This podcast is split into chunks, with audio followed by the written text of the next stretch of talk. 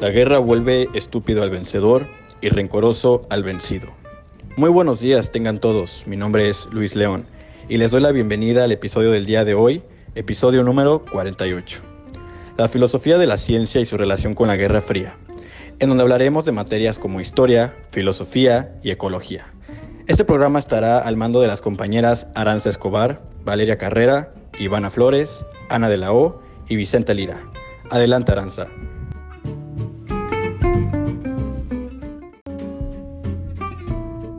Buenos días tengan todos. Para empezar, me gustaría hablar un poco sobre la filosofía de la ciencia, ya que es una rama muy importante para poder abordar este tópico. La filosofía es la ciencia que investiga el conocimiento científico y la práctica científica.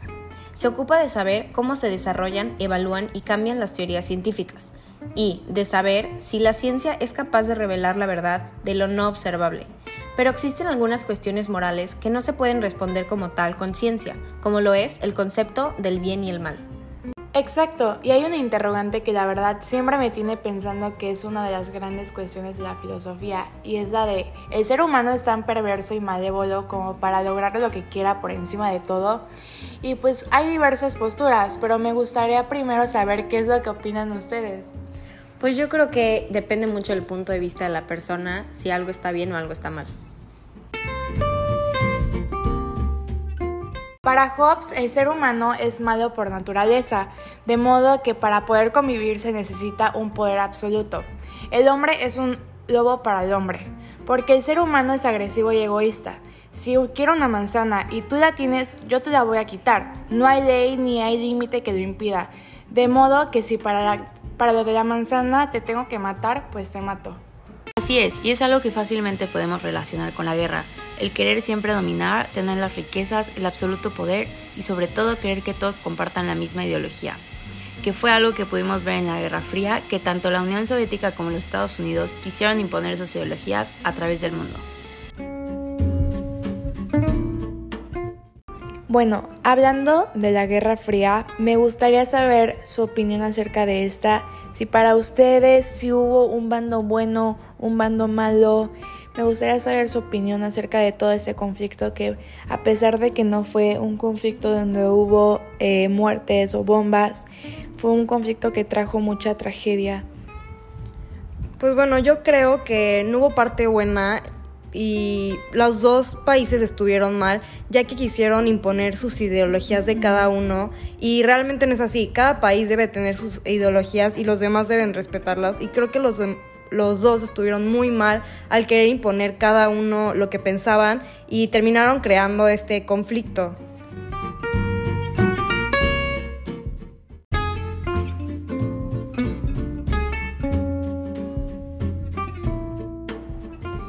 Con todo esto, una frase que se me viene a la mente es la que se le atribuye a Maquiavelo, que es el fin justifica los medios, pero pues me gustaría saber qué es lo que opinan ustedes al respecto. Pues bueno, yo creo que en la actualidad esa frase no se aplica mucho.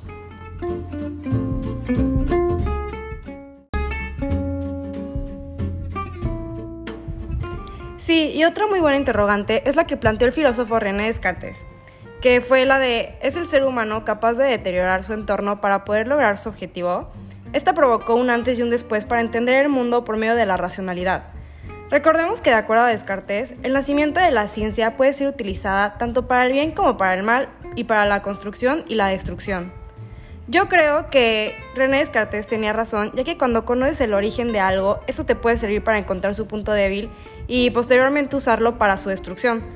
Como bien se puede observar en los diversos conflictos políticos y bélicos por los que hemos atravesado a lo largo del tiempo y analizado lo que Descartes explicó en su teoría del racionalismo, y así aplicándolo de acuerdo a la pregunta de si el ser humano es capaz de deteriorar el entorno para lograr su objetivo, la respuesta es sí.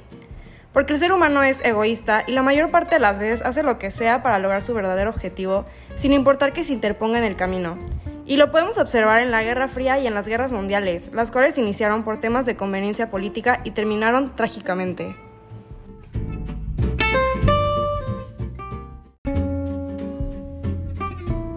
El ser humano por naturaleza es egoísta, pero si una persona cuenta con una moral suficiente, tendrá un límite para poder lograr un objetivo.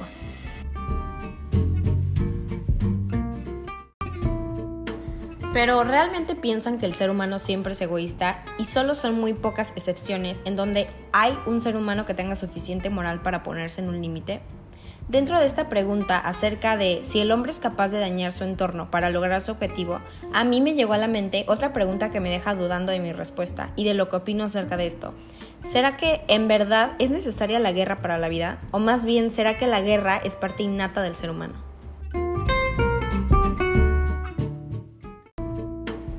Bueno, personalmente yo creo que la guerra sí es necesaria para la vida, ya que aunque cualquier ser humano quiera tener la suficiente moral para tener límites, el mismo mundo en el que vivimos nos puede orillar a hacer un deterioro a nuestro entorno.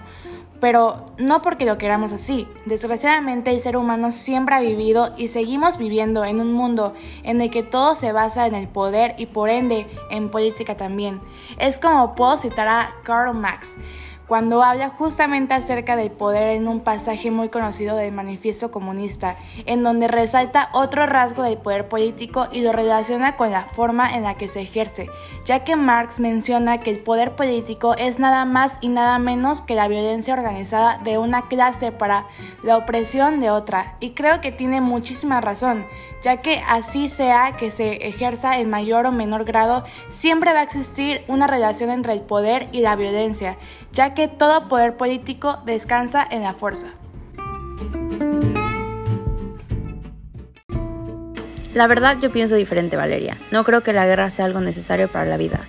Yo pienso que realmente es algo innato del ser humano, simplemente viéndolo en la Guerra Fría, como mencionaron antes. Todo lo que se desató en esa guerra y todas las guerras anteriores fueron simplemente los seres humanos que quisieron imponer su ideología y por conveniencias políticas en donde todos querían ganar sin importar nada más. Yo creo que la guerra nace a partir del ser humano, ya que depende del ser humano si hacer la guerra o no.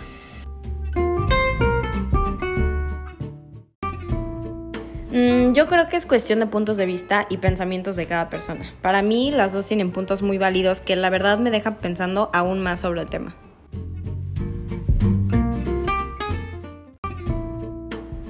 Bueno, pero yo creo que no solo debemos centrarnos en el ser humano cuando hablamos de la Guerra Fría. La verdad yo creo que no se le da la importancia necesaria al impacto ambiental que causó esta guerra como debería, y es muy importante.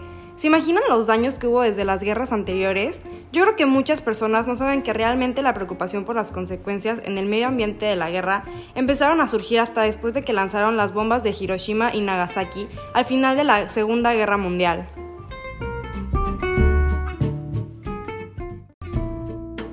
Sí es cierto, yo de una vez que durante la Guerra Fría los efectos ambientales de la confrontación nuclear generalizada se volvieron algo así como pronósticos y especulaciones, ilustrados por el concepto del invierno nuclear.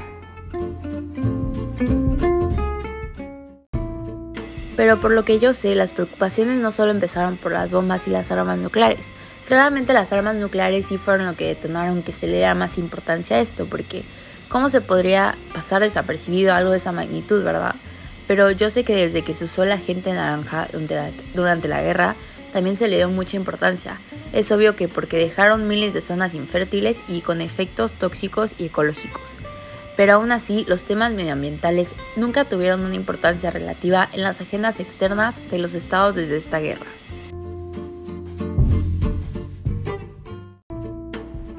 Obviamente, las consecuencias en esta guerra fueron también las habituales en las guerras pasadas, como las afectaciones a las regiones naturales, el humo, explosiones, incendios, que claramente dejaron como consecuencia la deforestación y contaminación del aire y agua, también afectando a los ecosistemas como los animales y todos los recursos naturales.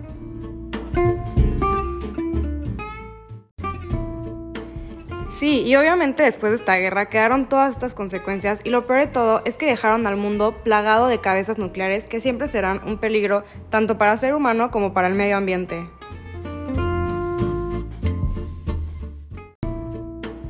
Yo creo que fue bueno y malo, porque pensándolo ya después de esta guerra, obviamente entre la competencia entre estos dos países es que se avanzó muchísimo en el desarrollo tecnológico. Y digo, es algo bueno que podemos ver dentro de lo malo. Y además, después de esto, como por los años 50, se iniciaron las actividades de desarrollo sustentable, que está muy bien y hasta hoy en día se lleva a cabo. Sí, eso es algo bueno entre lo malo de esta guerra, y porque se crearon alternativas que ayudan a la conservación del medio ambiente. Por ejemplo, en 1946 fue creada la predecesora de las celdas solares, pero las celdas de Sicilio, que son más modernas, que se desarrollaron en 1954. Pero fue hasta 1957 que aparecieron las celdas solares comerciales, y estas fueron utilizadas en satélites espaciales por la Unión Soviética y por los Estados Unidos en los años 70 y 80.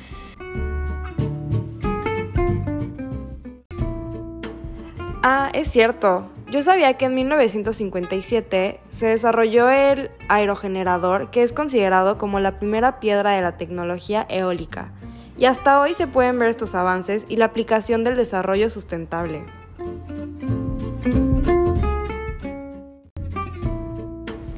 Pero, ¿alguno sabe lo que es la energía eólica y cómo nos ha servido? La energía eólica es la que proviene del viento y que evita la contaminación del medio ambiente y proporciona obviamente energía para facilitar las actividades, así que creo que esta alternativa ha servido muchísimo hasta la actualidad.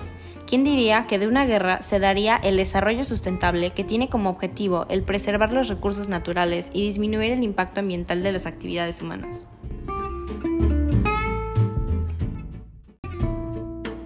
Sí, ¿y quién lo diría que a partir de esta guerra surgiría algo como el desarrollo sustentable? Yo creo que al final de cuentas es algo bueno que dentro de todo lo malo que esta guerra causó se pueda rescatar esto y pueda verse como un beneficio que obtuvimos nosotros a futuro porque pues ahorita en la actualidad el desarrollo sustentable es algo que está muy activo y que nos beneficia a todos nosotros. Es algo muy bueno de verdad.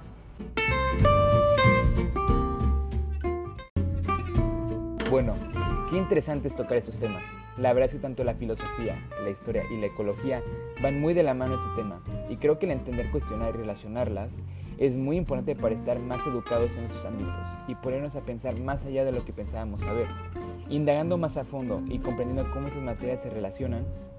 Gracias por escucharnos y esperamos que les haya gustado este episodio y los haya entretenido. Hasta la próxima.